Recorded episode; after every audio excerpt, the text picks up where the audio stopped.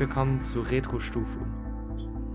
In diesem zweiten Vortrag der Serie Atheismus beschäftigt sich Benny damit, welche Argumente die heutigen Atheisten vertreten. Ganz besonders schaut er sich hierfür die Argumente von Richard Dawkins an, um zu zeigen, welche Schwachstellen diese besitzen. Bei Fragen oder Anregungen kommentiert uns doch gerne oder schreibt uns persönlich eine E-Mail wir würden uns freuen, wenn ihr einfach den Podcast liked, abonniert und ihn bewertet. Doch jetzt viel Spaß beim Vortrag von Benny zum Thema Der heutige Atheismus.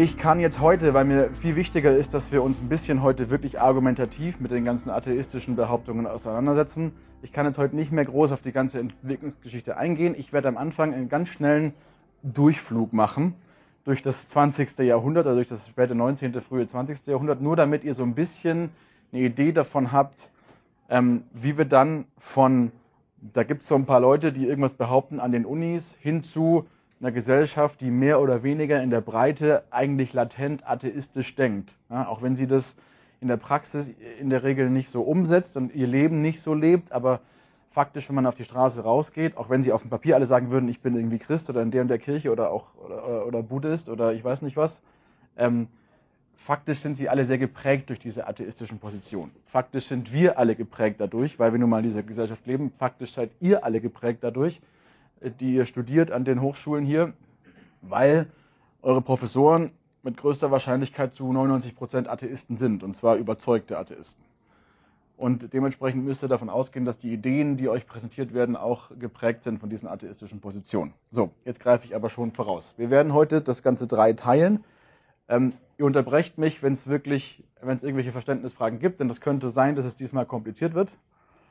Ähm, und ich werde versuchen, das dann so knapp wie möglich zu beantworten. Wir werden diesmal nicht so lange brauchen wie nächstes Mal, das verspreche ich. Allerdings, wie gesagt, kann es sein, dass wir an dem einen oder anderen Punkt so ein bisschen mehr ähm, äh, Zeit brauchen. Dann, äh, wie gesagt, könnte es sich ein bisschen nach hinten verschieben, aber länger als eine Stunde will ich heute wirklich nicht brauchen. Versprochen. Wir fangen an mit dem, wie gesagt, Überflug über das 20. Jahrhundert ganz schnell unter dem Motto Atheismus wird Mainstream, um es mal so ganz äh, äh, salopp auszudrücken.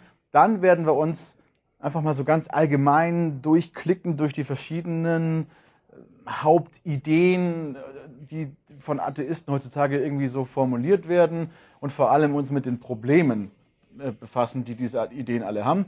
Und zum Schluss schauen wir uns dann nochmal konkret die sogenannten neuen Atheisten an, die New Atheists, und da ganz konkret und dann vor allem die Veränderungen oder die, sozusagen die Modifikationen, die die nochmal durchgeführt geführt haben. Ähm, und ganz konkret werden wir uns Richard Dawkins anschauen. Einfach weil ich davon ausgehe, dass ihr alle diesen Namen schon mal gehört habt. Ähm, dass viele von euch möglicherweise auch der Meinung sind, oh ja, das ist ein ganz schlauer Mann, bei dem muss man aufpassen, der weiß irgendwie viel oder so. Und das ist eigentlich, und das ist nicht widerlegt oder sowas. Da will ich euch einfach nur klar äh, zeigen, dass das ähm, sicherlich nicht so ist. Ja, dass das auf jeden Fall kein besonders äh, reflektierter Mensch ist, sagen wir mal so. Gut, fangen wir äh, schnell an und schauen uns mal das 20. Jahrhundert nochmal an. Wir hatten das schon gesagt, die Atheisten im 19. Jahrhundert haben in ihrer Zeit nicht so besonders viel Anklang gefunden in der breiten Bevölkerung.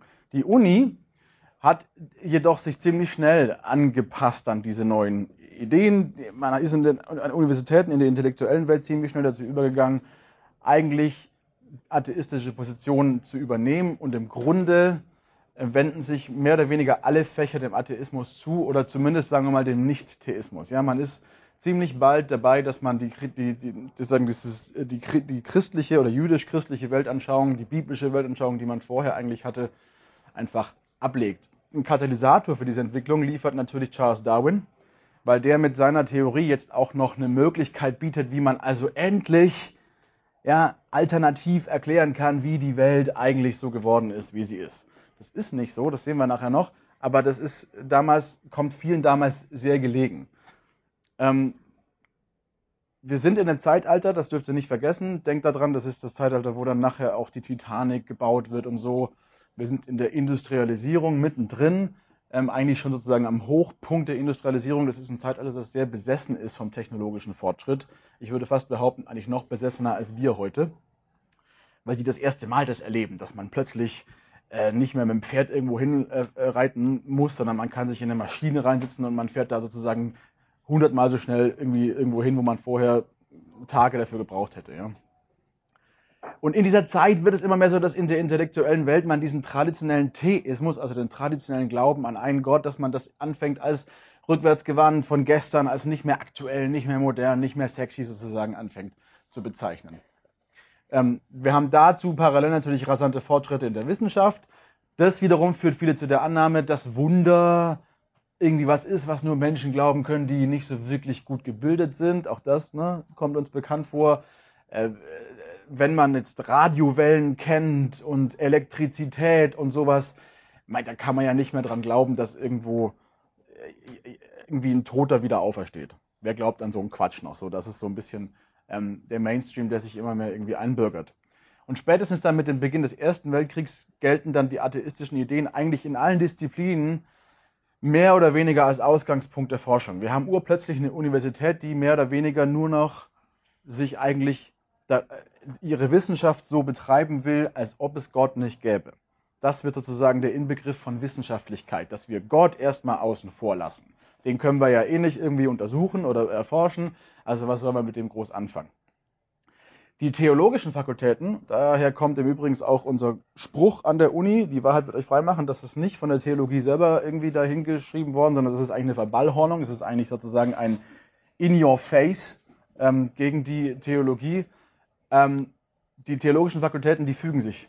Die knicken tatsächlich einfach ein. Das tun die nicht einfach so, sondern da sind natürlich 100, 150 Jahre Entwicklung vorher schon passiert die haben tierisch Angst, weil nämlich durchaus diskutiert wird, dann zu Beginn des 20. Jahrhunderts in Deutschland, wozu man eigentlich die theologischen Fakultäten noch braucht. Wenn man jetzt ja festgestellt hat, dass es Gott nicht gibt, warum brauchen wir jetzt Leute, die, da, die sozusagen im Kern in ihrem Fach davon ausgehen, dass es da einen Gott gibt, den man erforschen kann, ja? So, dass die also alle sehr um ihre Position und ihrem, auch um ihr Sozialprestige und so weiter irgendwie bangen und dann ziemlich schnell einknicken und man sich so darauf einigt, dass die Theologie von jetzt an schon noch weiter existieren darf als wissenschaftliche, als, als eigene Fakultät, aber bitte doch auch unter dem Credo, als ob es Gott nicht gäbe, sodass dann die Theologie stückchenweise verkommt zur reinen Religionswissenschaft. Ich habe das letztes Mal schon mal schon ausgeführt. Es gibt eigentlich keine große Gegenwehr. Das äh, Phänomen hatten wir letztes Mal schon. Ähm, obwohl dieses atheistische Paradigma eigentlich nie wirklich argumentativ begründet wird. Es gehen einfach alle irgendwie davon aus, urplötzlich. Das kann ähm, natürlich am Ende nicht ohne Einfluss auf die Gesellschaft bleiben, denn alles, was wir an der Uni finden, alles, was an der Uni gelehrt wird, das schlägt sich früher oder später durch in die Gesellschaft. Ja? Davon können wir ausgehen.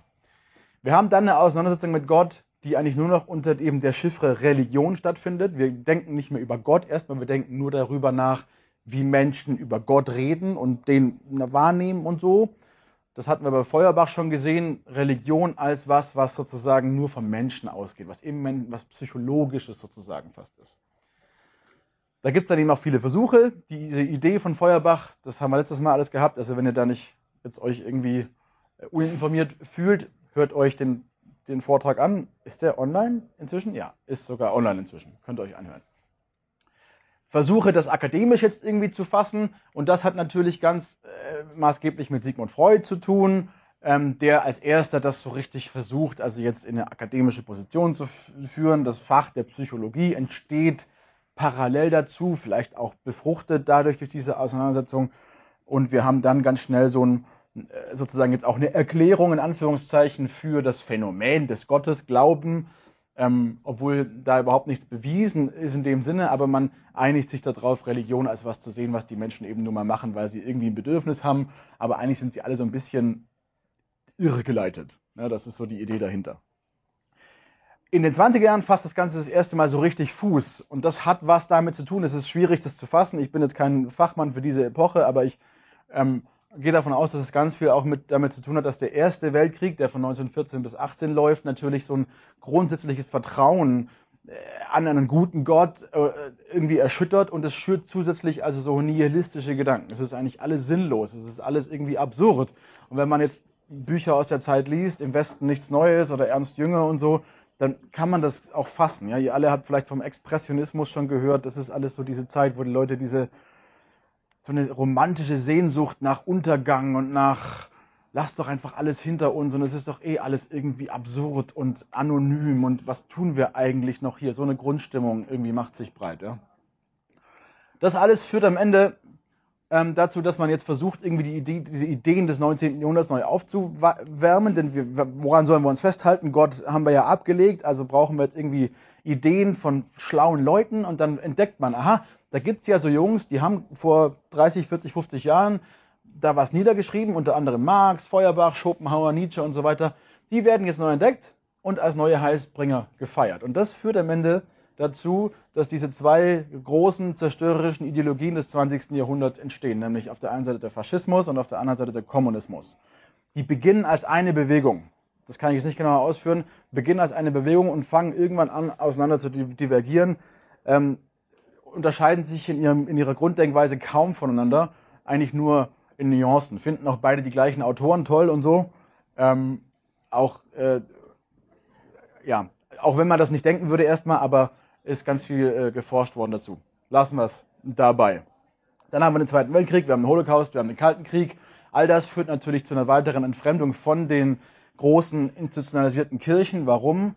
Weil viele natürlich den Kirchen massive Heuchelei vorwerfen, weil die Kirchen natürlich oftmals die ersten sind, die mit den neuen politischen Machthabern gemeinsame Sache machen. Wir hatten das Thema letztes Mal schon. Die Heuchelei der Kirchen ist ein großes Problem, das viele Menschen immer wegtreibt, ähm, auch vom Glauben an sich. Nach dem Krieg haben wir dann diesen Versuch, diese Weltanschauungsfragen zu individualisieren. Ja, wir, haben, wir haben jetzt festgestellt, wenn man absolute Wahrheitsansprüche formuliert, das führt da irgendwie dazu, dass man sich immer nur bekämpft.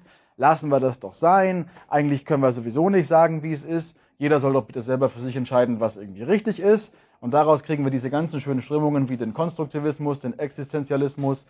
Am Ende das, was wir jetzt heute als, Servus Max, als ähm, Post Modernismus kennen. Ja, wir alle leben in einer postmodernen Zeit, wird uns zumindest immer wieder suggeriert. Das ist gar nicht richtig eigentlich, weil die Ideen, die sie da, die da ähm, gehandelt werden, das sind alles Ideen, die aus der Moderne kommen. Die leiten sich im Grunde alle von Schopenhauer und von Feuerbach und auch von Marx und von, von Nietzsche ab. Aber sie werden in neues Gewand verfasst und dann sind da so Leute wie Sartre und Camus, ähm, ähm, Michel Foucault und wie sie alle heißen, die, die das versuchen jetzt sozusagen in eine noch extremere Form irgendwie zu übertragen. Aber die Grundidee dahinter bleibt die gleiche, nämlich man kann eigentlich gar nichts wirklich wissen, sondern es, äh, was es gibt, weiß man nicht. Ich weiß ja nur, dass ich bin. Das ist die Idee dahinter, hinter zum Beispiel den Existenzialismus. Und das läuft bis in die 60er Jahre. Haben wir eine mehr oder weniger unwidersprochene Entwicklung von so einem atheistischen Mainstream, der dann natürlich bedingt, kann man sich vorstellen, auch durch die 68er Bewegung, die sowieso versucht, alte Strukturen völlig jetzt abzuschütteln. Und unter den alten Strukturen subsumiert man selbstverständlich auch die Kirche, den Glauben und alles, was damit zu tun hat. Und das Ganze hat eine massive, fängt jetzt so richtig an, so richtig die Gesellschaft einfach umzumodeln. Und spätestens in den 60er Jahren können wir eigentlich nicht mehr so richtig fassen, ähm, dass es sowas wie so einen christlichen Mainstream noch gibt in der westlichen Welt. Das fängt alles an, irgendwie auseinanderzubrechen. Ja? Gleichzeitig ist es aber so, dass in den 60er Jahren viele, viele neue Entdeckungen in den Naturwissenschaften und auch in den Geisteswissenschaften gemacht werden, die jetzt anfangen, wiederum viele Behauptungen und Positionen des Atheismus in Frage zu stellen. Ähm, und das wiederum wird dazu führen, dass auch wieder Leute plötzlich, vor allem aus der Philosophie, vor allem in Amerika, irgendwie in die akademischen Positionen reinkommen, die selber Christen sind und die anfangen, sehr effektive Argumente zu formulieren gegen Athe den atheistischen Mainstream, was wiederum am Ende dazu führen wird, dass die Atheisten sich bemüht fühlen werden, in den 80er, 90ern und dann eben jetzt vor allem in aktueller Zeit ihre eigenen Positionen endlich auch mal zu rechtfertigen, was sie bisher bis dato noch nie gemusst hatten, ja, so richtig. Ja. Da komme ich jetzt gleich dazu. Ganz ruhig. Genau. Wir haben, ich habe jetzt einfach mal eine kurze, das ist genau das, was du jetzt sozusagen wahrscheinlich dir gewünscht hast. Äh, wir haben sozusagen ähm, im 20. Jahrhundert oder in der ersten Hälfte des 20. Jahrhunderts so ein Mainstream Ansichten innerhalb der, der, der, der, universitären Welt oder von mir aus auch innerhalb der atheistischen Welt von Ansichten, die man, von denen man wirklich, also nicht nur irgendwie das behaupten kann, sondern wo es einfach schlicht und einfach Fakt ist, dass das Dinge sind, die alle mehr oder weniger entweder extrem stark angegriffen worden sind oder einfach direkt widerlegt sind. Fangen wir an zum Beispiel mit der Ansicht, dass das Universum von Ewigkeit her existiert, schon immer existiert hat. Universum ist einfach, weiß man nicht, was, das muss sein, es ist ja offensichtlich und deswegen braucht man auch keine Erklärung für das Universum. Das nächste Ansicht zum Beispiel, die Bibel ist kein Geschichtswerk, sondern die Bibel ist eine Ansammlung von Mythen. Das geht noch zurück auf David Friedrich Strauss, falls ihr euch erinnert. Also eigentlich schon zu sagen, auch zu der Zeit dann schon über 100 Jahre alt, diese Ansicht. Gott und das Leid sind logisch inkompatibel. Ja, ein guter Gott und eine leidvolle Welt, das geht nicht zusammen. Religion ist, habe ich gerade schon versucht auszuführen, ein psychologisches Phänomen. Das Leben ist durch darwinistische Evolution entstanden. Moral ist keine absolute Größe, sondern das Resultat evolutionärer Entwicklungen. Jeder Mensch ist nur sich selbst gegenüber für seine Taten verantwortlich. Das ist das große Credo des Existenzialismus zum Beispiel. Die Erde liegt aus Zufall in der habitablen Zone, komme ich nachher noch drauf. Und es ist sehr wahrscheinlich, dass es noch andere, ähm, viele andere solcher Planeten gibt, die so ähnlich sind wie die Erde, wo es dann auch potenziell äh, Leben gibt. Ja? Und das Universum ist alles, was existiert. Außerhalb von Materie gibt es also nichts. So, all diese Dinge sind bis auf, könnte man argumentieren, diesen Bereich jetzt hier durch die jeweiligen Fächer, die sich damit beschäftigen, eigentlich widerlegt. Ich kann das nicht im Einzelnen alles jetzt ausführen. Einiges davon werden wir nachher noch finden, noch, noch sehen in den, in den Widerlegungen der anderen Argumente. Ich werde auch heute nicht die Zeit haben, um besonders viele positive Argumente für sozusagen den Theismus zu machen, weil ich euch einfach nochmal zeigen möchte heute, wie ähm, fehlerhaft viele Ansichten sind, die wir da so finden im atheistischen Bereich. Das ist eins dieser ganz krassen Dinge, äh, wo wir heute ganz genau wissen, das Universum existiert nicht schon immer. Das wussten wir vorher schon durch die Philosophen, aber spätestens mit den 60er Jahren haben wir die Entdeckung des Big Bang, des Urknalls, von dem habt ihr alle schon mal gehört. Eine Entdeckung, die ein katholischer Forscher macht, der auch gleichzeitig katholischer Pfarrer ist, äh, Georges Lemaitre, der ähm, zusammen mit anderen Kollegen entdeckt, dass das Universum sich ausdehnt. Da haben wir diese Infrarotverschiebung und so weiter. Und man hat urplötzlich die Erkenntnis, Mensch, das Universum, das ist noch gar nicht schon immer da. Naturwissenschaftlich bewiesen. Heutzutage gibt es niemanden, der das bezweifelt. Ja. Da wird dann aber natürlich ein großes Credo, ein großes Paradigma des Atheismus eigentlich zerstört, denn plötzlich muss man sich damit auseinandersetzen mit der Frage, ja, aber wenn das Universum mal angefangen hat zu existieren, wieso hat es angefangen zu existieren? Oder zum Beispiel ähm, im Bereich der historischen Bibelforschung, wo wir bergeweise Forschung haben, nicht erst seit den 60ern, aber gerade mit den 60ern geht das dann los, dass wir auch Leute, dass Leute auch wieder anfangen zu sagen, gut, okay, hey, lasst uns mal diese Quellen ernst nehmen, lasst uns mal genau hinschauen und nicht einfach von vornherein einfach das alles irgendwie abtun und schwuppdiwupp stellen wir fest, das ist relativ, nicht nur relativ, sondern das ist sozusagen sehr ähm, solide äh, historische Literatur, die wir da finden, die wir prinzipiell erstmal ernst nehmen sollten. Ähm, und der Begriff des Mythos wird sowieso mehr oder weniger heute von allen Seiten in Frage gestellt. Wo du das gerade fotografierst.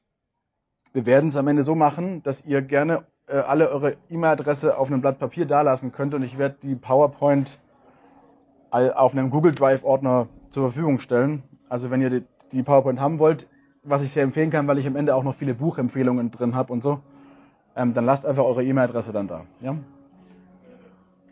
Genau. Der Bereich hier zum Beispiel, genauso in der, in der, in der Astronomie, völlig klar, dass wir ähm, niemals zufällig in dieser habitablen Zone liegen können. Das bezweifelt niemand mehr, auch niemand, der ähm, auch atheistische Forscher bezweifeln das eigentlich nicht mehr. Das komme ich, da komme ich aber nachher noch dazu. Nur mal als Übersicht von verschiedenen Paradigmata, die tatsächlich mehr oder weniger heute alle widerlegt sind. Ähm, in Europa haben wir natürlich, ein, haben wir bis heute irgendwie nicht wirklich irgendwie als christliche Philosophen wieder einen Fuß äh, auf den Boden bekommen. In Amerika ändert sich das aber jetzt in den 60ern. Wir haben eine neue Schule christlicher Philosophie und Apologetik. Und seit den 70ern trauen die sich dann auch an die Öffentlichkeit und plötzlich haben wir eben, wie gesagt, mehr Diskussionen. Die finden aber natürlich lange Zeit nur im akademischen Umfeld statt. Ähm, dann beobachten wir, dass um die Jahrtausendwende wir immer mehr politische Konflikte auch irgendwie ähm, bekommen. Und mit dem 11. September 2001, da werden sich die meisten von euch daran erinnern können, kracht irgendwie die ganze Weltordnung so ein bisschen in sich zusammen. Und ähm, viele Atheisten oder einige Atheisten fühlen sich dann irgendwie dazu bemüßigt, jetzt aktiver gegen das neue Grundübel, wie sie das irgendwie nennen, vorzugehen, nämlich die Religion per se. Ich erzähle das nachher nochmal ein bisschen genauer. Aber das führt jetzt dazu, dass man also hingeht und anfängt, nicht mehr so akademisch in der Uni vorher so auf einem äh, intellektuellen Niveau das Ganze zu diskutieren, sondern die gehen jetzt hin und halten Vorträge. Durch das Internet haben die auch ganz andere Verbreitungsmöglichkeiten für, plötzlich und können eine viel größere Aufmerksamkeit irgendwie erlangen als je zuvor ähm, und bringen jetzt diese atheistischen Ideen richtig in die Gesellschaft rein.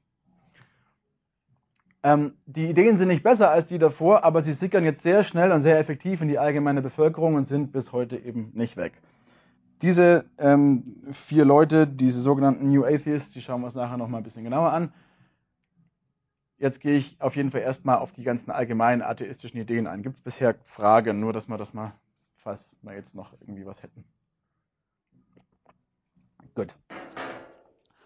Was ich in dem Teil jetzt machen will, ist einfach sozusagen überflugsmäßig so einige von diesen Paradigmata irgendwie um, äh, mir anzuschauen Dabei kann es gut sein, dass sich einiges jetzt mit dem überschneidet, was ich schon gesagt habe. Es kann auch gut sein, dass sich einiges mit dem überschneidet, was ich nachher nochmal sagen werde, wenn es dann um Dawkins geht.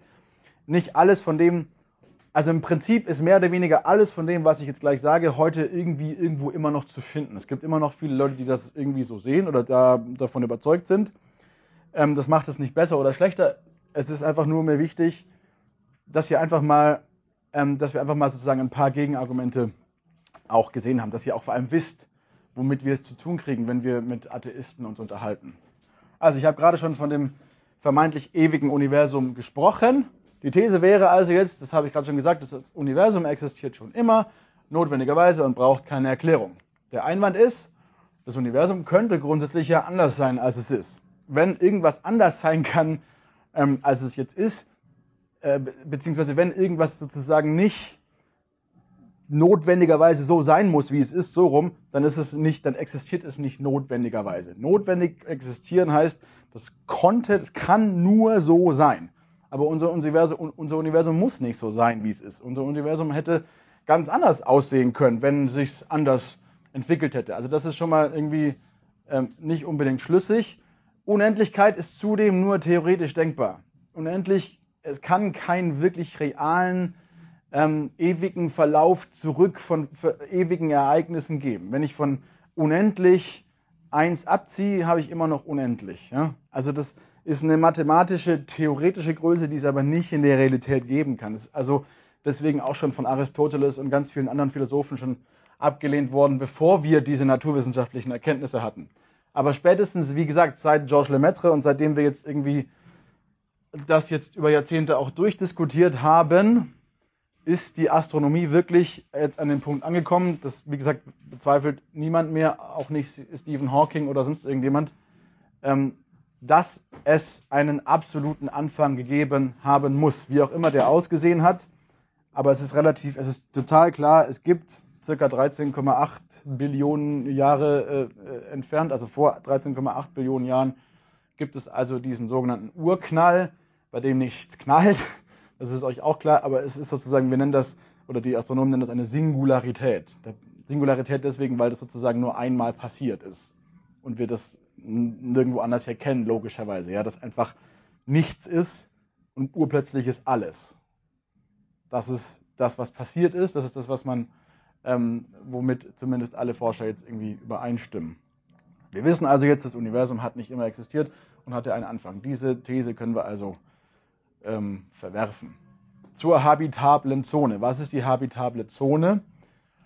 Die habitable Zone, das ist sozusagen, wir nennen das auch Goldilocks Zone, ich weiß nicht, ob ihr das schon mal gehört habt, das ist, meint einfach nur den Bereich, ähm, den man als Planet braucht, sozusagen das, äh, ein Ensemble an verschiedenen Aspekten, die es braucht, damit ein Planet, damit auf einem Planet Leben möglich ist. Ja?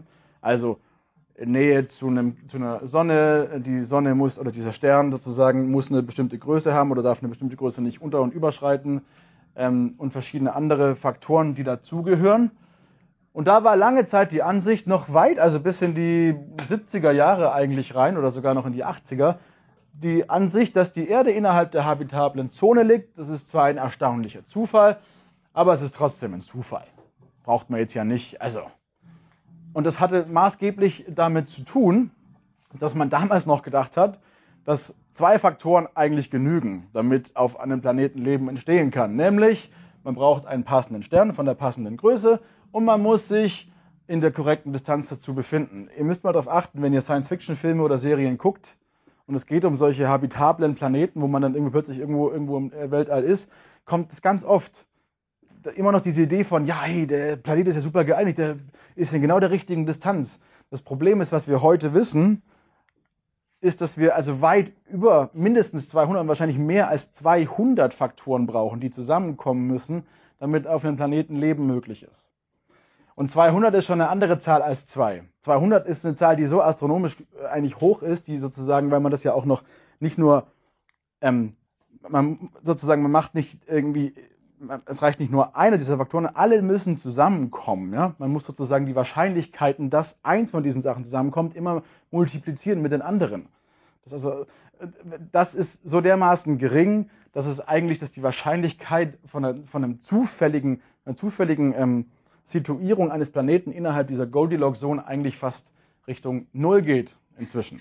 Wir brauchen viel mehr Faktoren. Zum Beispiel wissen wir heute, man braucht zum Beispiel einen Mond. Der Mond, der muss richtig in der richtigen Größe sein, der muss in der richtigen Entfernung stehen, der muss die richtige ähm, Umlaufzeit ähm, haben und all diese Dinge. Das ist ganz wichtig, sonst kriegt man kein Leben hin auf dem Planeten.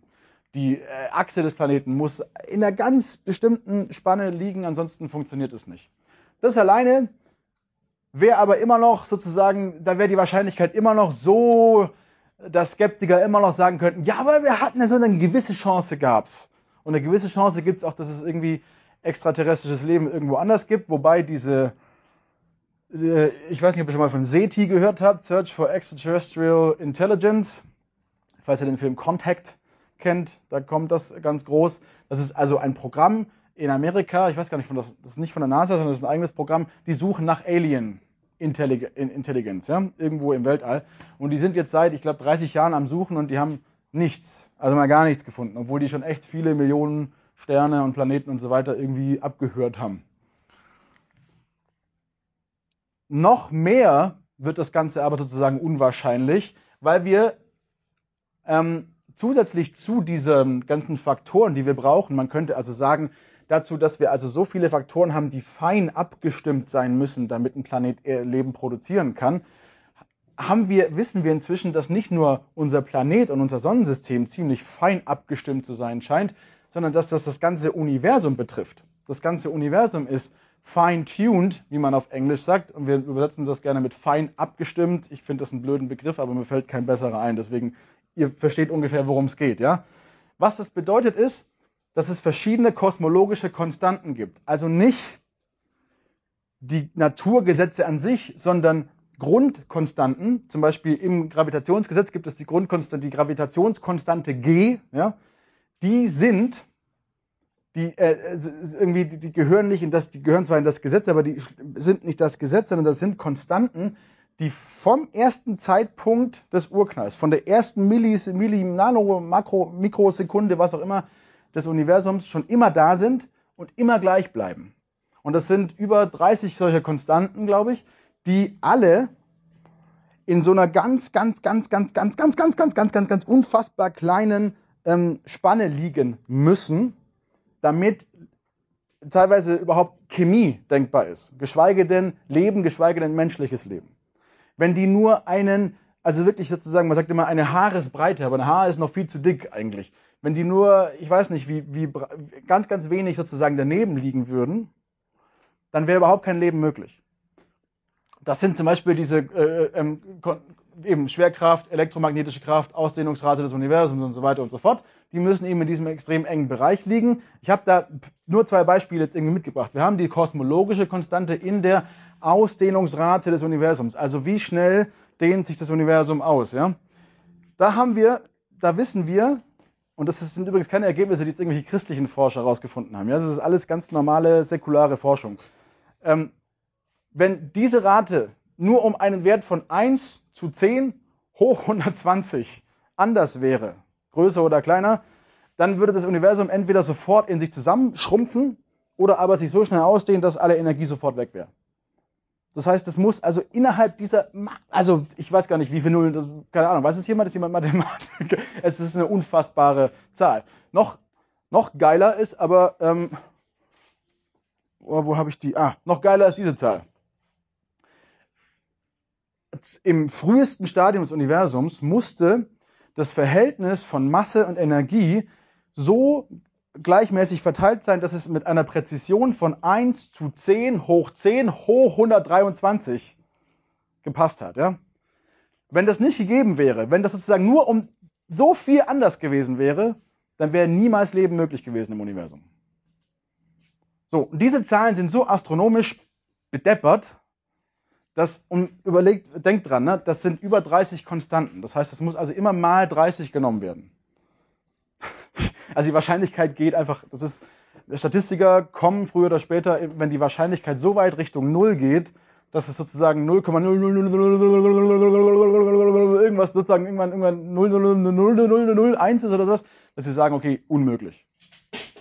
Die Wahrscheinlichkeit ist null, dass dieses Universum zufällig so geworden ist, sondern es braucht da eine andere Erklärung. Und das erkennen übrigens alle an, auch die atheistischen Forscher. Die haben dafür eine andere Erklärung zu der ich nachher noch komme. Genau, müssen multipliziert werden. Aber ihr könnt euch vorstellen, diese Entdeckungen haben natürlich jetzt massiv dazu geführt, dass die Atheisten eben neue Erklärungen finden mussten. Und ähm, wie die aussahen, sehen wir nachher bei Richard Dawkins. Ich gehe jetzt nochmal zum nächsten Bereich, Religion als Psychologie. Auch das ist so ein Bereich, der uns gerne über den Weg läuft heutzutage. Dass uns vorgeworfen wird, alle übernatürlichen Erfahrungen, die Erfahrungen, die Menschen machen, die basieren eigentlich nur auf evolutionär bedingten psychologischen Veranlagungen. Ja, die Menschen wollen das halt unbedingt, dass es irgendwie eine höhere Macht gibt und deswegen halluzinieren sie die dabei oder bilden sich das ein oder ähm, eben, man will das halt so sehr, dass, dass man dann Sachen sieht oder hört oder denkt. Ne?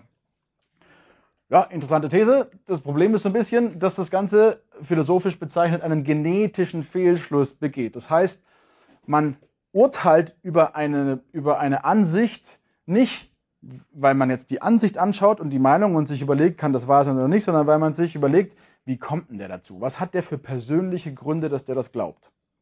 Aber das ist natürlich Unfug, ja, weil jemand die schlechtesten Gründe haben kann, irgendwas zu glauben und trotzdem eine wahre Ansicht hat. Oder aber jemand hat sehr gute Gründe, irgendwas anderes zu glauben und liegt völlig falsch.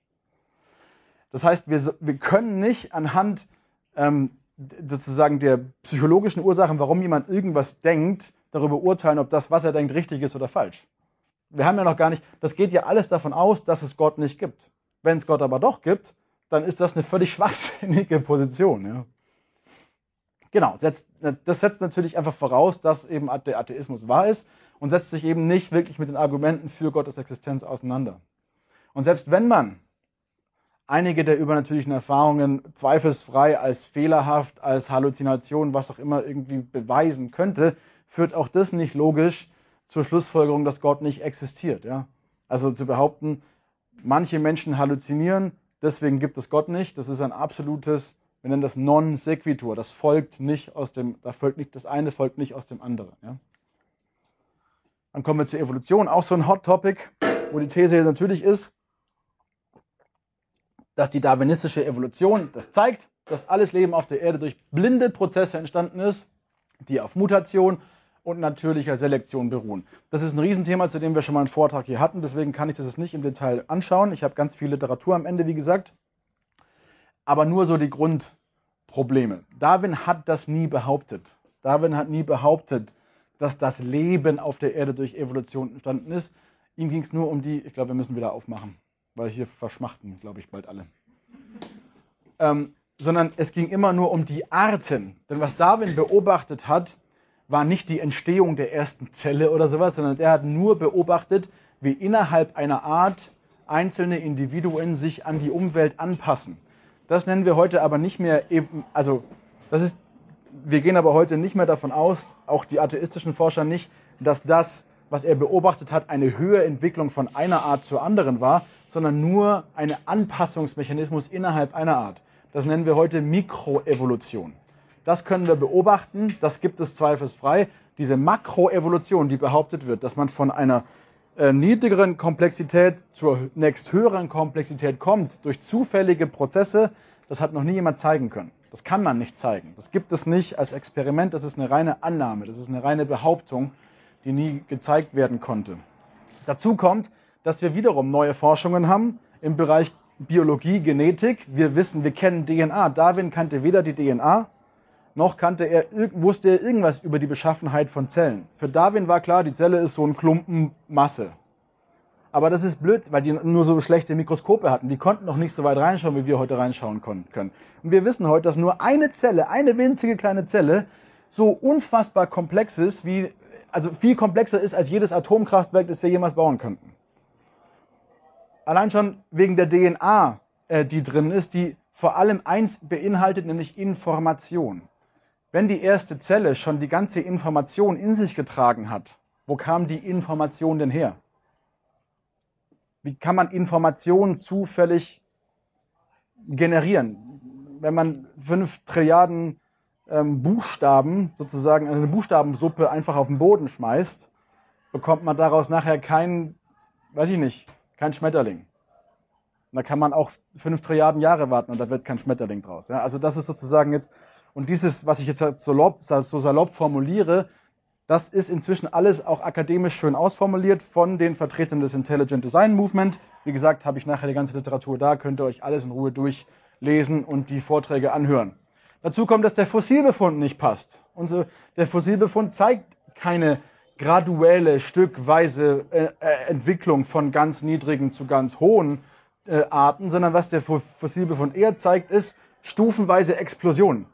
Auf einmal sind alle Grund, äh, an, Grundformen der Arten da. Dann haben wir lange Zeit gar keine Entwicklung. Und urplötzlich, nach mehreren Millionen Jahren, pff, wieder eine Explosion, wieder neue Arten. Dann lange Zeit wieder gar nichts.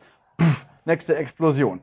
Das ist eher ähm, das, wie der Fossilbefund aussieht. Und das erkennen inzwischen auch eigentlich die säkularen Forscher an, aber das dauert eben, bis sowas sich in unsere Lehrbücher durchträgt. Ja? Im Moment wird das so immer noch nicht gelehrt, aber es sollte so gelehrt werden eigentlich.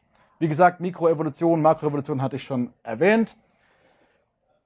Das Grundproblem ist aber noch viel größer eigentlich. Denn selbst wenn das alles stimmen würde, selbst wenn das alles so wäre, dass wir also, äh, äh, dass es da eine Entwicklung gibt, die geht vom Einfachen zum Komplexen und äh, gemeinsame Abstammung und alle, wir waren alle mal Affen oder wir waren ursprünglich mal nur sozusagen Zellen und so ähm, oder Amöben, steht ja dahinter immer noch die Behauptung, dass das ein blinder Prozess ist. Das heißt, es ist ein Prozess, der ohne Lenkung, ohne Ziel, ohne Zweck und so weiter stattfindet.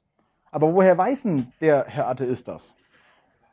Äh, das ergibt sich nicht aus der Evidenz, die im Boden drin liegt. Äh, selbst wenn das, wie gesagt, stimmt, dass, der, dass da ein Prozess zu beobachten ist, woher weiß er, dass nicht Gott oder irgendeine andere intelligente Kraft das Ganze leitet? Das ist eine Behauptung, die wir halt glauben müssen die aber nicht unbedingt, oder die eigentlich gar nicht im Prinzip erstmal aus der Evidenz selber irgendwie ähm, herauskommt. Eigentlich ist das Ganze damit sogar eine Zirkelargumentation, weil man nämlich argumentiert, weil Gott nicht existiert, wir gehen davon aus, dass Gott nicht existiert, kann die Evolution nur blind gewesen sein. Aber das ist zu sagen, Gott existiert nicht, also war es Gott nicht. Aber das ist keine Argumentation, sondern das ist nur sozusagen äh, die Schlussfolgerung aufgebaut auf einer Behauptung, die ich nicht, die ich nicht argumentiert habe. Ja. Grundsätzlich äh, steht dem natürlich sozusagen zugrunde naturalistische und materialistische Ideen. Also zwei Thesen. A, alles, was existiert, ist die natürliche Welt, das, was wir sehen, schmecken, fühlen, riechen können, die natürlich nur aus Materie gemacht ist. Dazu der Einwand, wie will man das argumentieren? Das kann man nicht beweisen, dass das so ist, sondern das kann man nur behaupten. Das ist eine schlichte Behauptung, die, die niemand irgendwie nachweisen kann. Im Gegenteil, es ist sogar so, dass man, wenn man überlegt, wenn man kurz drüber nachdenkt, ähm, das vieles nicht erklären kann. Zum Beispiel die Existenz von abstrakten Objekten, das heißt also so Sachen wie Zahlen. Die Zahl 7 gibt es nicht materiell irgendwo. Aber die Zahl 7 hat auch nicht erst angefangen zu existieren, seitdem es Menschen gibt. Weil die Naturgesetze und alles und die Ordnungen der Welt des Universums sind ja vorher schon da. Also was ist die Zahl 7 und wo ist die? Mathematische Sätze, die darauf aufbauen, Funktionen, Eigenschaften, die Eigenschaft stark. Wann, heißt die, wann hat die angefangen zu existieren? Das kann alles irgendwie, kann, kann, so, kann die naturalistisch-materialistische Weltsicht nicht, nicht erklären. Sie kann auch das Bewusstsein nicht erklären.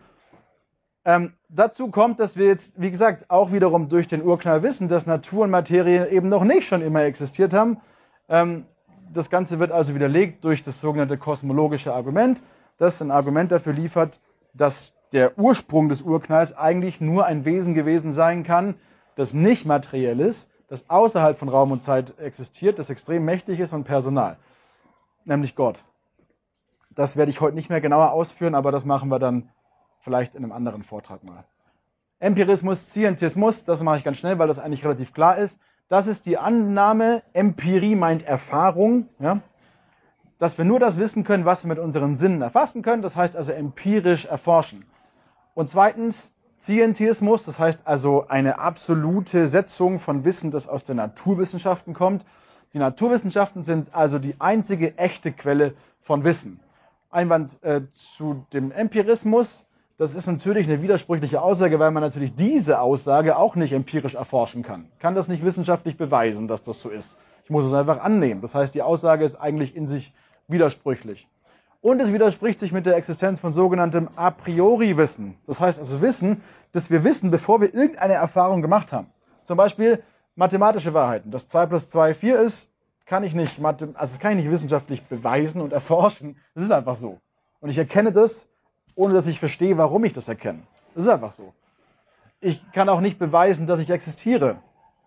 Äh, und ich kann das nicht erforschen. Ich bin einfach. Ich erkenne, ich bin da. Ich erkenne, ihr seid da. Überhaupt jede logische Erkenntnis ist sowas. Es gibt keine verheirateten Junggesellen. Wie, wie, wie beweisen wir das denn jetzt empirisch? Können wir nicht. Ne? Also das sind alles so Dinge, die die man nicht, die nicht da reinpassen. Zweitens, ähm, genau, also äh, der Scientismus ist natürlich genauso äh, unsinnig, weil auch diese Aussage natürlich nicht naturwissenschaftlich bewiesen werden kann. Auch das kann ich, auch da kann ich nicht hingehen, ein Experiment durchführen und dann feststellen, aha, die Naturwissenschaften sind also die einzig echte Quelle für Wissen. Das ist eine philosophische Behauptung, die deswegen auf der Ebene der Philosophie auch argumentiert werden muss. Auch da ist es so, dass a priori Wissen und Wissen verschiedenster Art dagegen spricht. Also wir haben ja auch Wissen aus der Geschichte, wir haben Wissen aus der Literaturwissenschaft, wir haben Wissen aus, äh, aus der Kulturwissenschaft, aus der Psychologie. Das sind alles Sachen, das ist alles Wissen, das wir haben. Wir wissen, dass Alexander der Große nach Persien marschiert ist, aber das können wir nicht naturwissenschaftlich nachweisen. Das funktioniert nicht. Können wir nicht machen. Das heißt, diese beiden Ansichten sind also ziemlicher Quatsch und es ist tragisch, dass es immer noch offensichtlich Kollegen gibt, die dann doch irgendwie das zwar nicht so aktiv explizit ausführen, aber irgendwie ihre Forschung so betreiben, als sei das tatsächlich so. Dann haben wir den klassischen ähm, Vorwurf, dass Gott und das Leid irgendwie nicht kompatibel seien. Die These wäre hier, das Leid in der Welt beweist oder macht zumindest sehr wahrscheinlich, dass Gott nicht existiert. Denn wenn er allmächtig ist und gut, wie kann dann Leid existieren? Darauf gibt es inzwischen sehr viele Antworten. Das ist eine Position, die tatsächlich eigentlich kein Philosoph mehr so wirklich vertritt, weil die äh, Ansicht relativ ähm, leicht zu widerlegen ist. Es existiert schlicht und einfach kein logischer Widerspruch zwischen der Aussage, ein guter und allmächtiger Gott existiert und der Aussage, Leid existiert. Wo ist, da ist kein logischer Fehler. Das ist nicht wie ähm, der Kreis ist quadratisch oder eben dieser Junggeselle ist verheiratet das sind logisch widersprüchliche Aussagen. Aber die Aussage, Gott ist gut und allmächtig und Leid existiert, widerspricht sich nicht logisch in dem Sinne. Das heißt, dieses Argument braucht also weitere Annahmen, die uns nicht in der Regel nicht so auf dem Präsentierteller gezeigt werden, aber das sind die Annahmen, die dahinter stecken. Nämlich A, wenn Gott allmächtig ist, dann kann er jede denkbare Welt schaffen. Und wenn er gut ist, dann würde er auf jeden Fall eine Welt ohne Leid bevorzugen. Die zwei Annahmen muss man schlucken, wenn man diese These, dieses Argument glaubt. Das Problem ist, Gott kann tatsächlich eigentlich nicht alles machen. Gott kann nämlich nicht logisch widersprüchliche Dinge tun. Das ist sinnlos, das überhaupt irgendwie zu überlegen. Wie, Gott kann keinen quadratischen Kreis machen, weil ein quadratischer Kreis nicht existieren kann. Das ist Unfug. Ja? Das heißt, genauso wenig kann Gott freie Wesen schaffen und diese freien Wesen dann zu gutem Verhalten zwingen, weil Zwang und Freiheit sich widersprechen. Da ist also ein logischer Widerspruch drin. Ja? funktioniert nicht. Das ist also so die, der Widerleg, die Widerlegung des, der, der, ersten Annahme. Und die zweite Annahme wird. ähm, bei der zweiten Annahme ist es so, dass der Atheist natürlich jetzt zeigen müsste, dass es überhaupt gar kein mögliches größeres Gut geben könnte, das jetzt Gott dazu veranlassen könnte, Leid zuzulassen. Das ist aber nicht möglich. Das, wie soll der Atheist das zeigen, der noch nicht mal davon ausgeht, dass es Gott gibt? Ja? Woher weiß denn der Herr Atheist, dass Gott auf jeden Fall eine Welt ohne Leid bevorzugen würde? Man kann nicht zeigen, dass es nicht tatsächlich ein höheres Gut gibt, das Gott irgendwie hat. Das ist emotional schwer zu akzeptieren, aber es ist rein logisch, rein intellektuell, rational wasserdicht. Ja?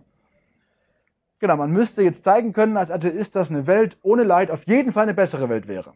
Auch das ist eine Bürde, die niemand jemals irgendwie übersprungen hat, ja, getragen hat. Tatsächlich ist es so, dass das Christentum jetzt Lehren beinhaltet, die die Wahrscheinlichkeit echt erhöhen, dass, es, dass Gott und das Leid gemeinsam existieren. Nämlich erstens, der Hauptzweck unseres Lebens ist nicht das Glücklichsein. Gott ist nicht dazu da, uns happy zu machen und uns ein schönes Leben zu geben, sondern das Hauptziel, der Zweck des Lebens ist, Gott zu kennen. Und tatsächlich ist das Leid ein ziemlich effektiver Helfer auf dem Weg dahin, dass Menschen Gott kennenlernen. In der Regel beschäftigen wir uns nicht so viel mit Gott, wenn alles super läuft, sondern meistens eher nur, wenn es nicht so super läuft. Das gibt Ausnahmen, aber es ist schon weit verbreitet. Zweitens, die Menschheit befindet sich in Rebellion gegen Gott. Das heißt, logischerweise wird dabei Leid äh, entstehen, wenn Menschen sich gegenseitig wehtun. Ja? Drittens, Gottes Zweck mit der Welt endet nicht hier im Diesseits, sondern es hat eine Ewigkeitsperspektive. Das heißt, dieses Leid, das wir jetzt erleben, das wird nicht ewig andauern. Es ist nur für eine bestimmte Zeit da. Und viertens ist die Hauptannahme des Christentums, dass das höchste Gut, das es gibt, darin besteht, dass man Gott kennt. Das heißt, wie gesagt, das Ziel ist nicht, einfach ein schönes Leben zu haben, das Ziel ist, Gott kennenzulernen. Dementsprechend scheitert äh, dieses Argument. So, jetzt wollte ich noch was zum Agnostizismus sagen. Hm.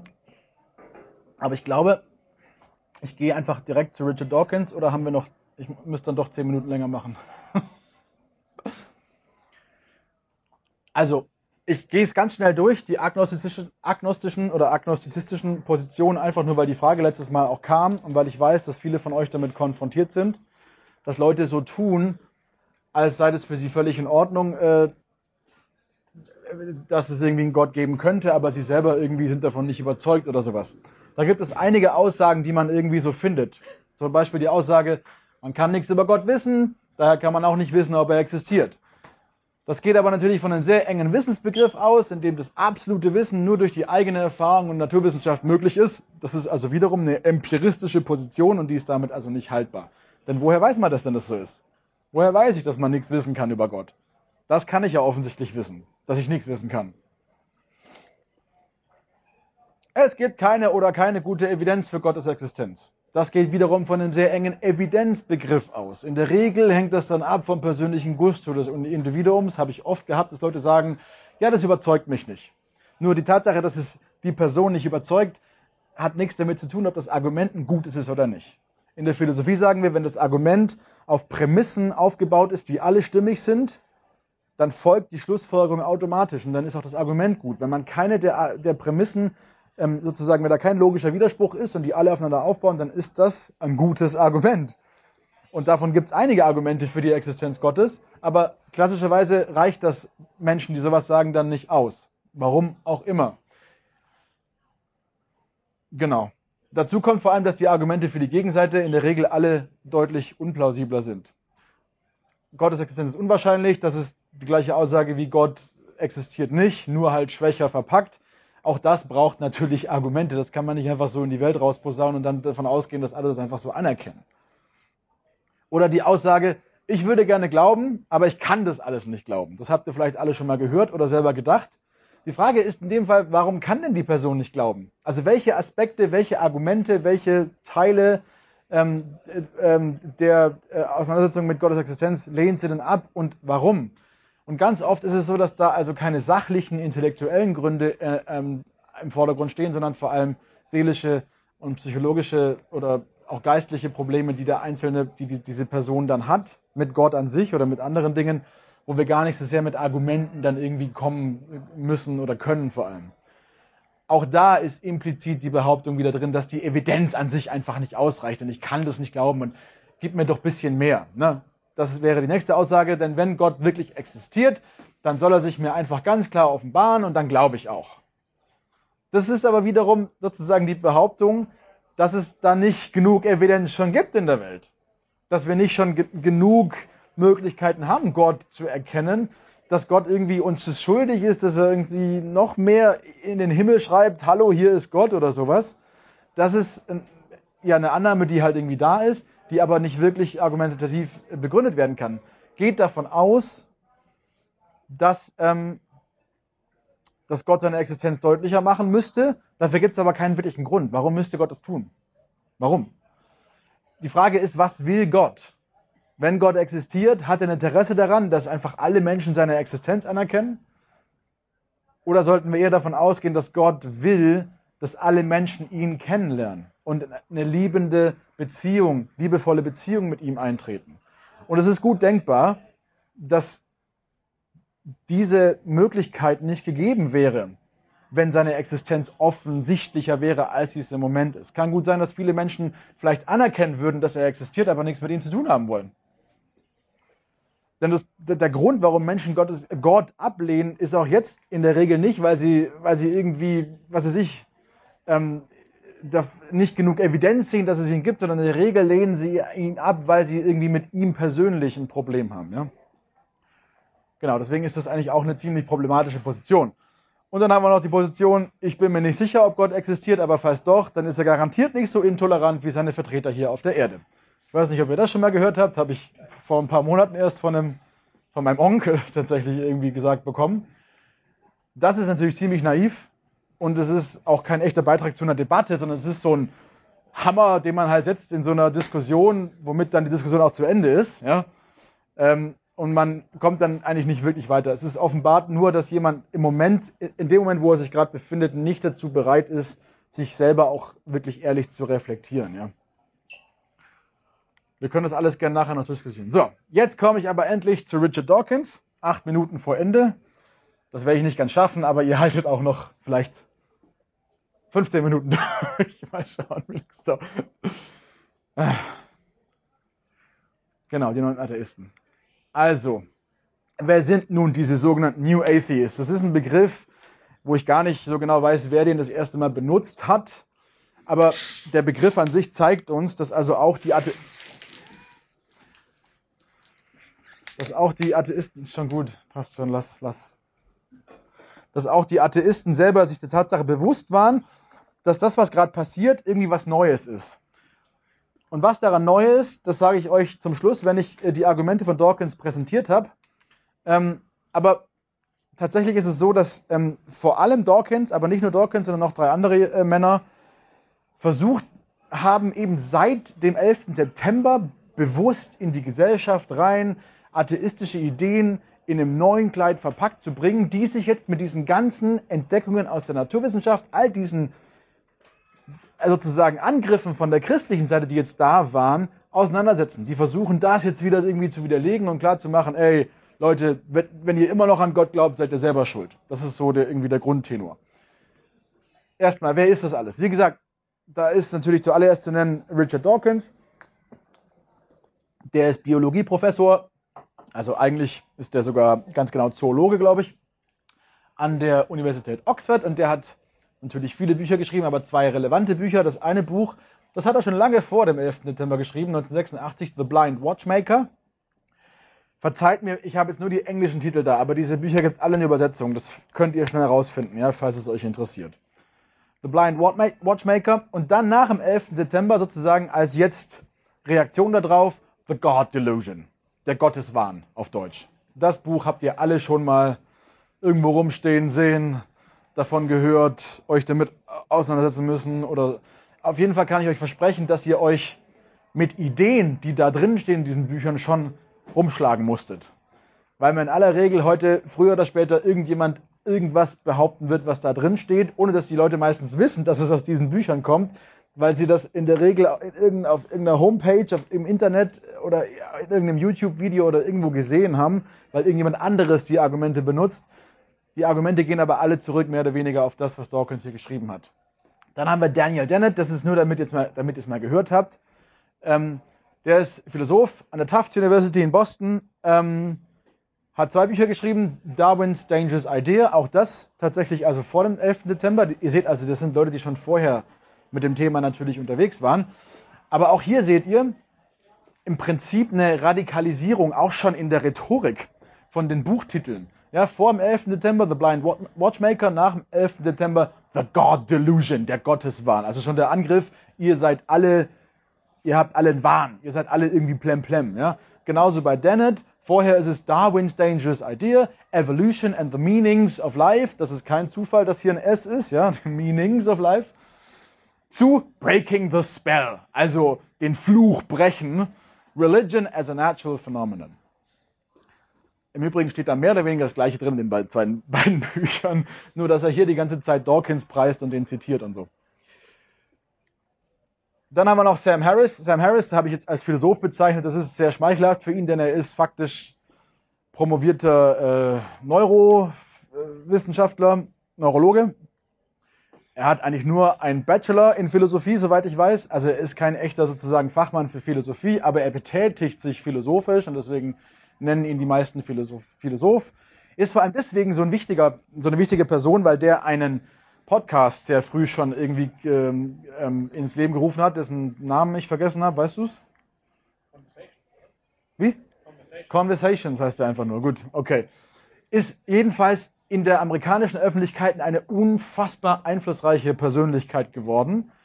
Vor allem, weil er sich eben nicht nur jetzt zu solchen ähm, philosophischen Fragen äußert, sondern auch ganz viel in der Politik irgendwie aktiv ist und politisch äh, kommentiert und dabei interessanterweise relativ konservativ ist. Ähm, gar nicht so, wie man es irgendwie erwarten würde, wenn jemand so eigentlich die Existenz Gottes ablehnt, aber er ist ein richtiger Hasser. Also ein absoluter Hasser jeder Religion. Er hasst unseren Gott, glaube ich, ziemlich, ziemlich, ziemlich sehr. Ähm, und das kommt auch wiederum irgendwie in zumindest zwei seiner Bücher irgendwie zum Ausdruck. Ähm, das erste Buch war The End of Faith, Religion, Terror and the Future of Reason. Dieses Buch hat er laut eigener Angabe begonnen am 12. September 2001. Also ein Tag nach dem Angriff auf die Twin Towers. Ja? Weil das für ihn eben eine direkte, weil er an dem Tag erkannt hat, dass das Grundübel allen, allen schlechtes Religion ist. Und dann wird sozusagen der Islam und Christentum, das ist alles das gleiche, es ist Religion. Egal. Waking Up, A Guide to Spirituality Without Religion, das ist das letzte, äh, eines der neuesten Bücher und dann sehr einflussreich, The Moral Landscape, How Science Can Determine Human Values. Da hat er tatsächlich versucht, jetzt was zu tun, was, die was kein Atheist vor ihm irgendwie gewagt hätte, nämlich zu behaupten, dass man ohne Gott, ohne dass man von irgendwas Übernatürlichem ausgeht, trotzdem sowas wie eine absolute Moral haben kann. Vorher hatten Atheisten immer gesagt, ja gut, gut und böse, das existiert eigentlich gar nicht, das ist eigentlich alles relativ. Das sind nur soziale Konventionen. Und Harris geht jetzt hin und sagt, und indem er einen Trick macht, weil er, indem er das Gute sozusagen neu definiert, etabliert er jetzt sowas wie so eine absolute Moral. Das wurde ganz, ganz scharf kritisiert, auch von seinen eigenen Leuten, weil er eben so einen Trick braucht, um das zu machen, den ich jetzt nicht tiefer erklären kann, kann ich gerne nachher machen, wenn es jemand interessiert.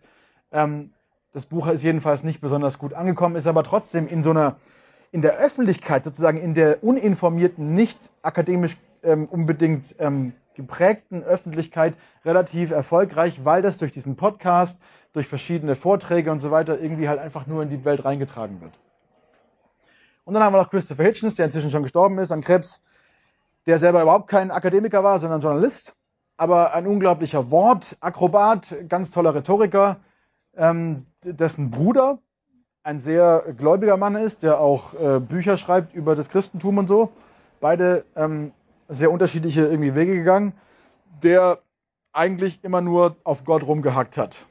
Also gar keine Argumente wirklich gegen Gottes Existenz gebracht hat, sondern vor allem immer nur versucht hat, den Leuten klarzumachen, also Stimmung zu machen gegen Gott. Und das sieht er auch an dem Titel von dem Buch, God is not great, how religion poisons everything. Auf Deutsch heißt dieses Buch, der Herr ist kein Hirte. Also da seht ihr schon, was für eine Abneigung, was für ein Hass, was für eine ähm, Verachtung eigentlich sozusagen da auf, auf Seiten der New Atheists da ist.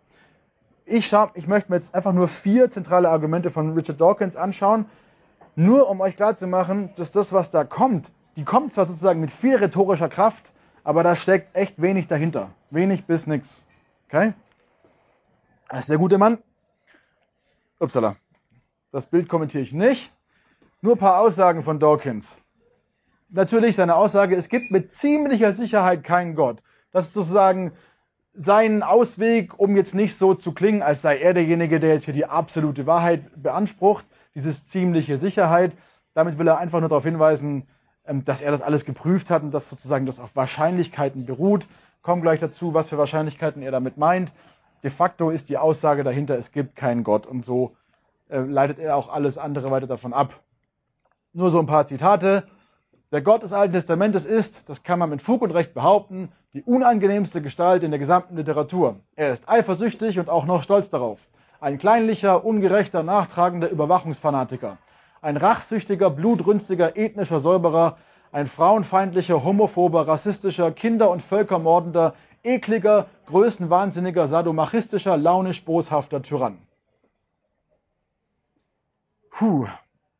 Na, also ihr, ihr merkt schon, ich weiß nicht, wer da war letztes Mal und ihr erinnert euch an diesen Jean Meslier, diesen Pfarrer in Frankreich, der da dieses Buch geschrieben hat, wo ich auch erwähnt hatte, dass der ganz viel Aggressionspotenzial dahinter hatte. Bei, man, man denkt irgendwie, Richard Dawkins ist sozusagen jetzt die moderne, irgendwie, äh, das moderne, moderne Pendant dazu. Das ganze Buch ist voll mit solchen Aussagen. So muss es, das ist äh, aus einem anderen Buch, aber im Prinzip auch ganz äh, viel sagen für seine Weltsicht. So muss es ja sein.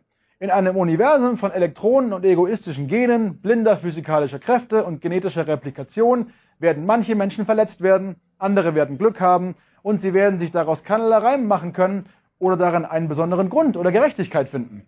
Das Universum, das wir beobachten, hat genau die Eigenschaften, die wir erwarten sollten, wenn es schlussendlich keine Schöpfung, keinen Zweck, nichts Böses, nichts Gutes, ausschließlich mitleidlose Gleichgültigkeit gibt. Alles ist mitleidlose Gleichgültigkeit. Aber trotzdem sagt Dawkins, juhu, lasst uns das Leben genießen. Weil, ja, warum eigentlich?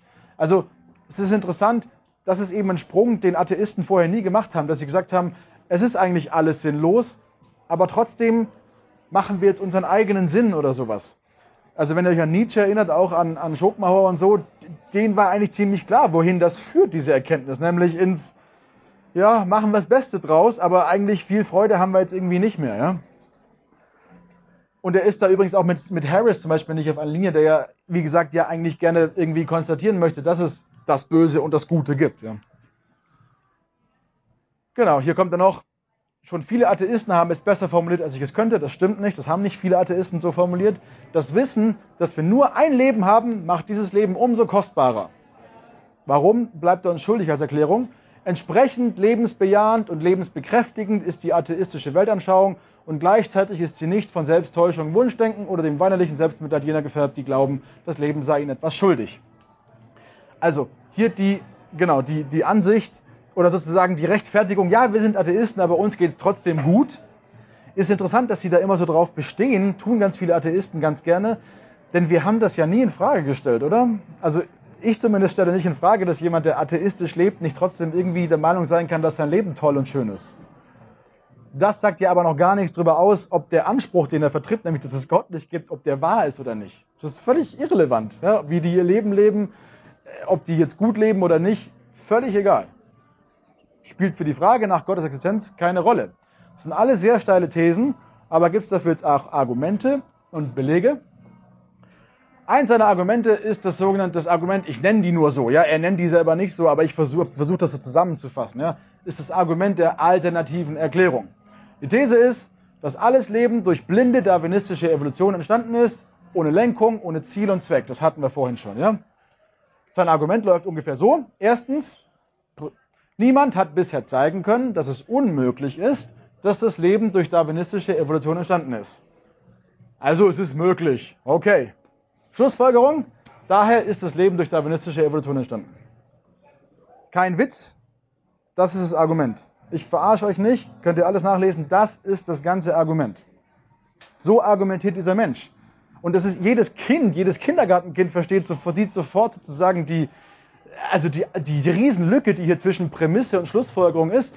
Nur weil irgendwas theoretisch möglich ist und nur weil niemand zeigen hätte können, ich meine, das stimmt nicht, aber nehmen wir an, es wäre so, niemand hat zeigen können, dass es unmöglich ist, folgt daraus nicht, dass es deswegen so war. dann haben wir höchstens sozusagen eine Erklärung, aber jetzt muss er dann immer noch zeigen, warum diese mögliche Erklärung wahrscheinlicher ist als die Gotteshypothese. Und das tut er nicht, weil ihm das ja schon ausreicht.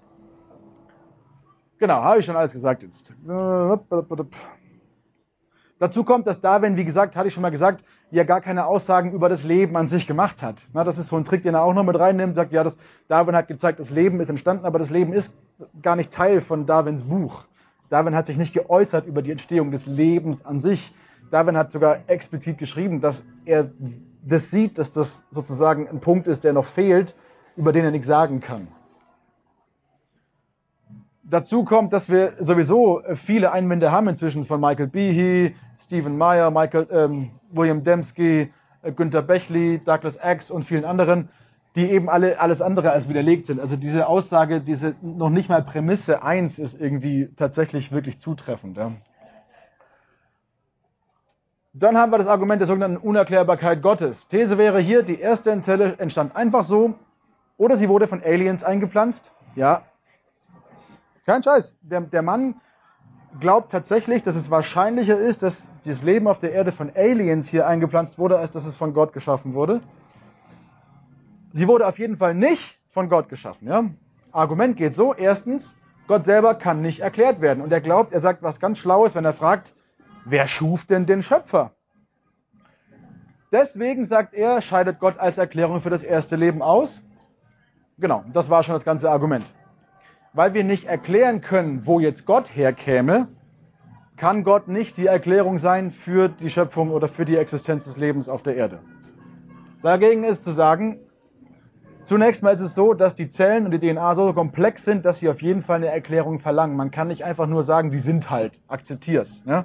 Tut er ja auch nicht.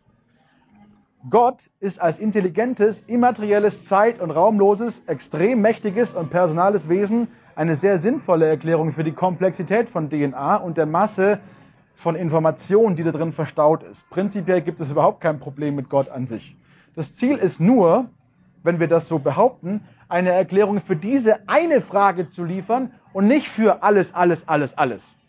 Um eine Erklärung für irgendein Phänomen zu haben, brauche ich nicht unbedingt eine Erklärung für die Erklärung. Also ich als Historiker und Archäologe, wenn ich durch die Gegend laufe, und ich sehe irgendwo eine wunderschön gemeißelte Inschrift, dann ist meine allererste Assoziation, meine erste Schlussfolgerung, oh, da hat ein Mensch was hingeschrieben.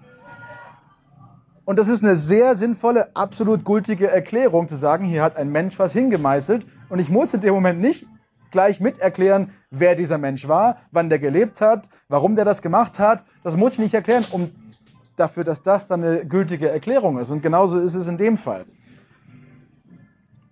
nicht mal die Biologie könnte funktionieren, wenn man dieses Paradigma jetzt da anlegt, ja, weil man ja immer wieder Sachen herausfindet, neue Erklärungen findet, aber man hat immer erstmal keine Erklärung für diese neue Erklärung. Man muss dann immer weiter forschen, dann findet man wieder neue Erklärungen. Aber man geht da schrittweise vor, bis man irgendwo an den Punkt kommt, wo man nicht mehr weiterkommt. Und da ist es so, dass alle Erklärungen, auch die atheistischen, naturalistischen, materialistischen Erklärungen an ein Ende kommen. Der Theist kommt mit Gott an sein Ende, weil er sagt, Gott kann ich nicht erklären, Gott ist. Und der Atheist kommt mit spätestens den kleinsten Partikeln des Universums ans Ende, weil er sagt, naja, also die Quanten, die sind. Keine Ahnung, warum die sind, aber die sind halt. Das heißt, dieses Argument ist Banane. Und die Tatsache, dass er der Meinung ist, das sei sein stärkstes Argument, zeigt nur, wie, ähm, ja, wie schwach also das ganze Gebilde eigentlich irgendwie aufgebaut ist. Dann haben wir noch das Argument der Komplexität Gottes. Das ist das zentrale Argument in The God Delusion, in dem Gotteswahn. Da ist die These einfach nur, die Existenz Gottes ist äußerst unwahrscheinlich. Deswegen dieses, es ist ziemlich unwahrscheinlich. Ja? Was ist das Argument? Das Universum an sich ist äußerst komplex und damit äußerst unwahrscheinlich. Das ist klar, das akzeptieren alle. Jetzt ist die nächste Prämisse, eine Ursache von etwas muss mindestens so komplex sein wie ihr Effekt. Hm, aha, okay, nehmen wir mal so hin. Gott wäre natürlich ein enorm komplexes Wesen, auch das nehmen wir mal so hin. Und daher ist Gottes Existenz äußerst unwahrscheinlich, weil er natürlich nicht, ähm, weil er dann sozusagen noch komplexer wäre als das, was schon eh unwahrscheinlich ist.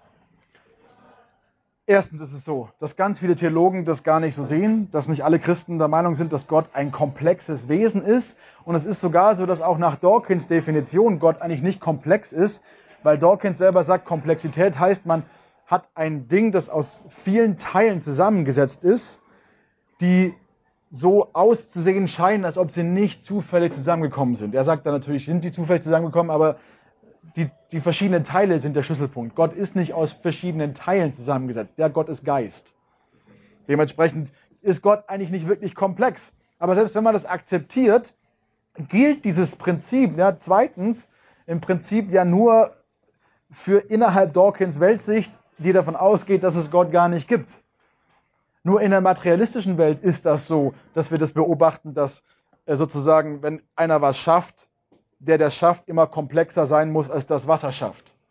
Das ist ein Prinzip, das in der materialistischen Welt so zutrifft, aber Gott ist kein materielles Wesen. Ja? Gott, ähm, Dawkins müsste dazu erstmal zeigen, dass es unmöglich ist, dass Gott, der ein notwendig existierendes Wesen ist, das außerhalb von Raum und Zeit existiert, dass so jemand existiert. Kann er aber nicht. Das heißt, er muss eigentlich, es ist wieder zirkulär eigentlich, er muss wieder voraussetzen, dass die materialistische Welt sich zutrifft und dann kann er das alles machen. Aber dann hat er wieder erstmal behauptet, dass es Gott nicht gibt und baut darauf auf. Also es ist eigentlich kein wirkliches Argument. Und dann haben wir jetzt diese vielen Welten, unser Multiversum, von dem ihr vielleicht auch schon gehört habt. Wir hatten schon von der Feinabstimmung, ja.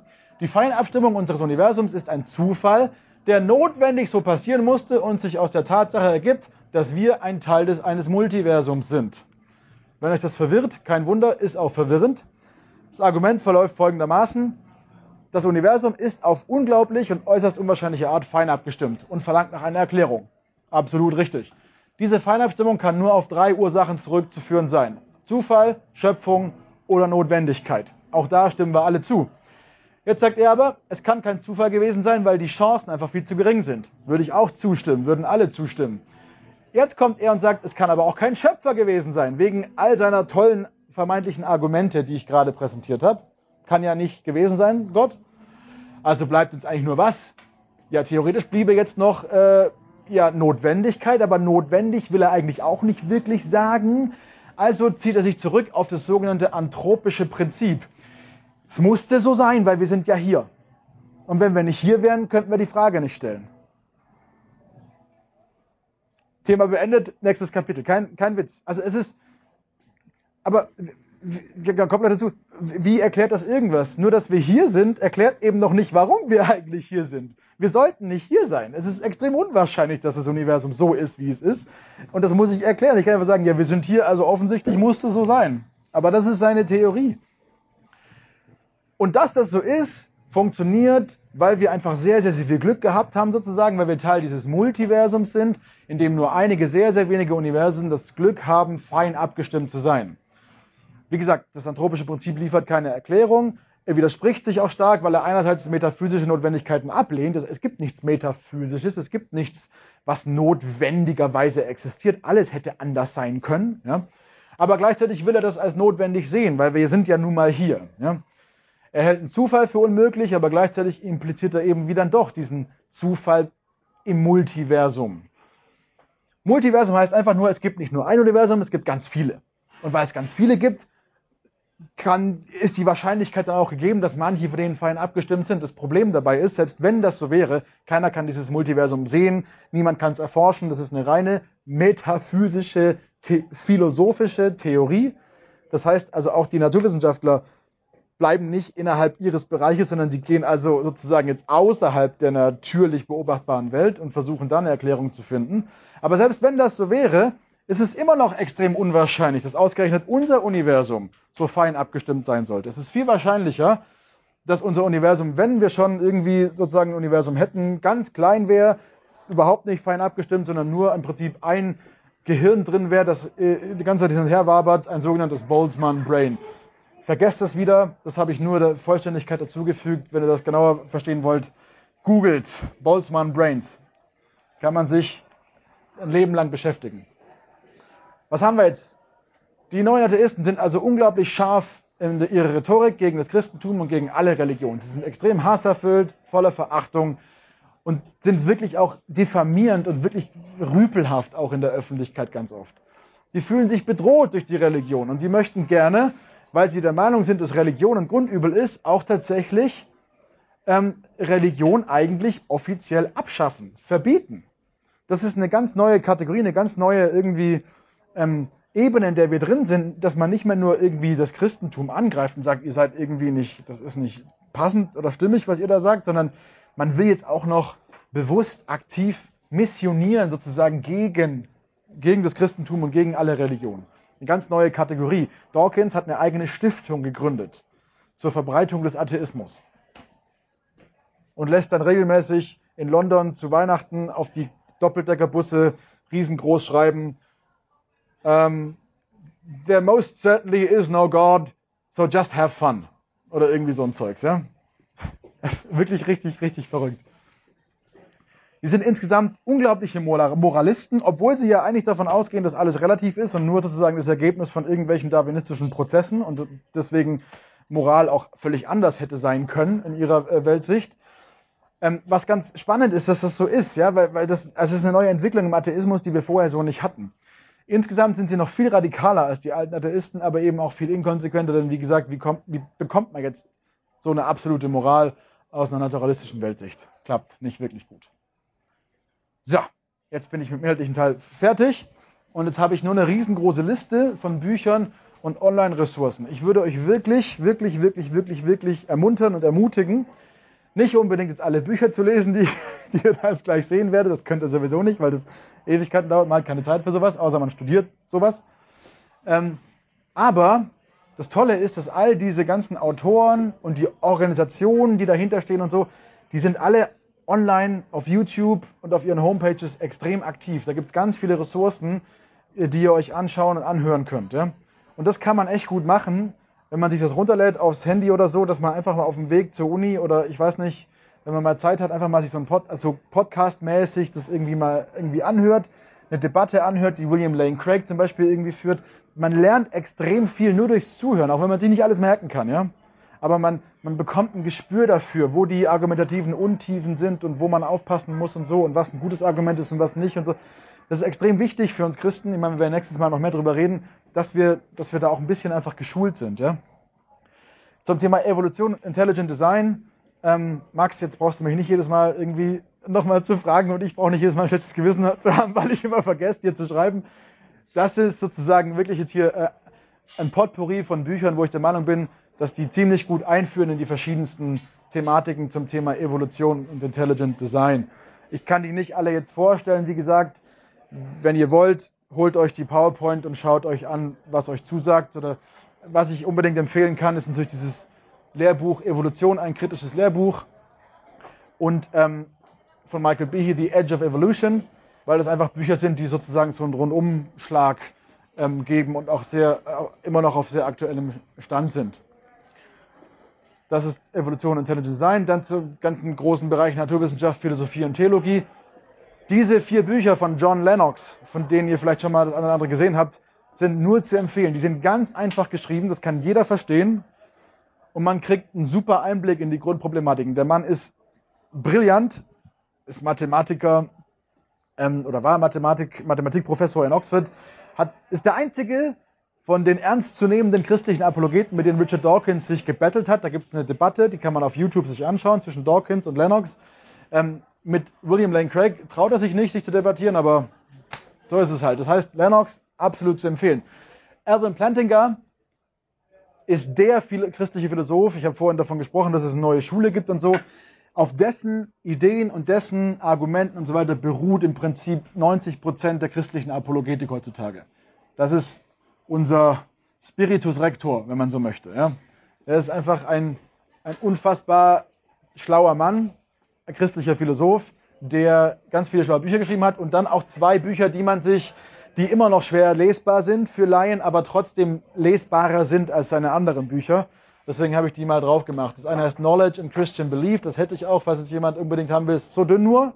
Da fasst er so irgendwie seine Epistemologie zusammen und dieses Buch Where the Conflict Really Lies, Science, Religion and Naturalism, wo er seine These nochmal äh, präsentiert, dass der Konflikt eigentlich nicht zwischen Religion und irgendwie Wissenschaft ist, sondern vor allem zwischen Wissenschaft und Naturalismus. Jo. Philosophical Foundations for Christian Worldview. Ach so, entschuldigt bitte. Die meisten der Bücher, die ich auf Englisch hier nur habe, gibt es auch auf Deutsch. Müsst ihr dann einfach recherchieren im Zweifel. Ich habe jetzt nicht immer, ich habe es einfach so zusammengestellt, wie es gerade irgendwie kam, ja. Und umgekehrt, ne? Natürlich, das sind alles englische Bücher, deswegen gibt es natürlich auch auf Englisch. Für die nicht-Deutsch-Muttersprachler unter uns. Das hier ist am, dürfte am interessantesten, für euch, am interessantesten für euch sein. Dieses Buch kauft euch. On Guard. Ja? Von William Lane Craig. William Lane Craig ist der, wenn Evan Plantiga sozusagen der Spiritus Rector ist, dann ist William Lane Craig ähm, der, äh, der Cicero, ich weiß nicht, der, der Christen, der christlichen Apologetik. Also das ist unser, das ist der beste öffentliche Redner und, ähm, und vor allem Debattierer, den wir haben, der wirklich also sowohl Daniel Dennett als auch Christopher Hitchens als auch Sam Harris wirklich also regelrecht platt gemacht hat in den Debatten, die die geführt haben. Auch die könnt ihr euch alle auf YouTube anschauen. Sehr spannend.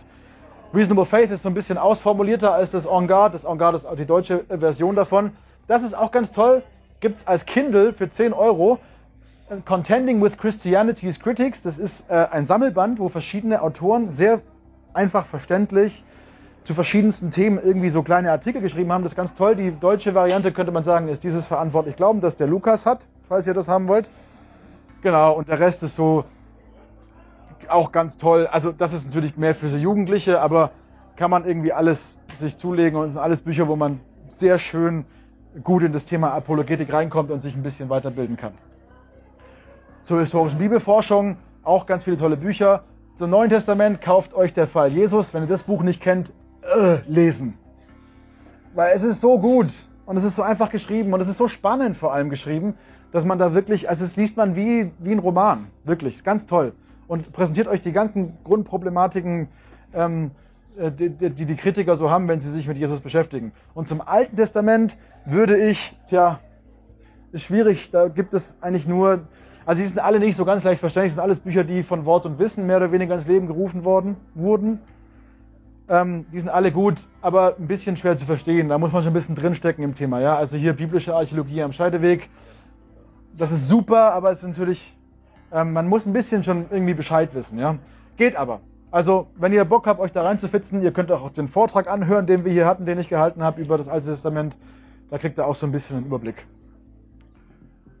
Genau, online, jetzt, ich habe es einfach alles nochmal hier aufgelistet. Das aus meiner Sicht sind so die wichtigsten Homepages, die man kennen muss, die wie gesagt alle auch auf YouTube irgendwie vertreten sind.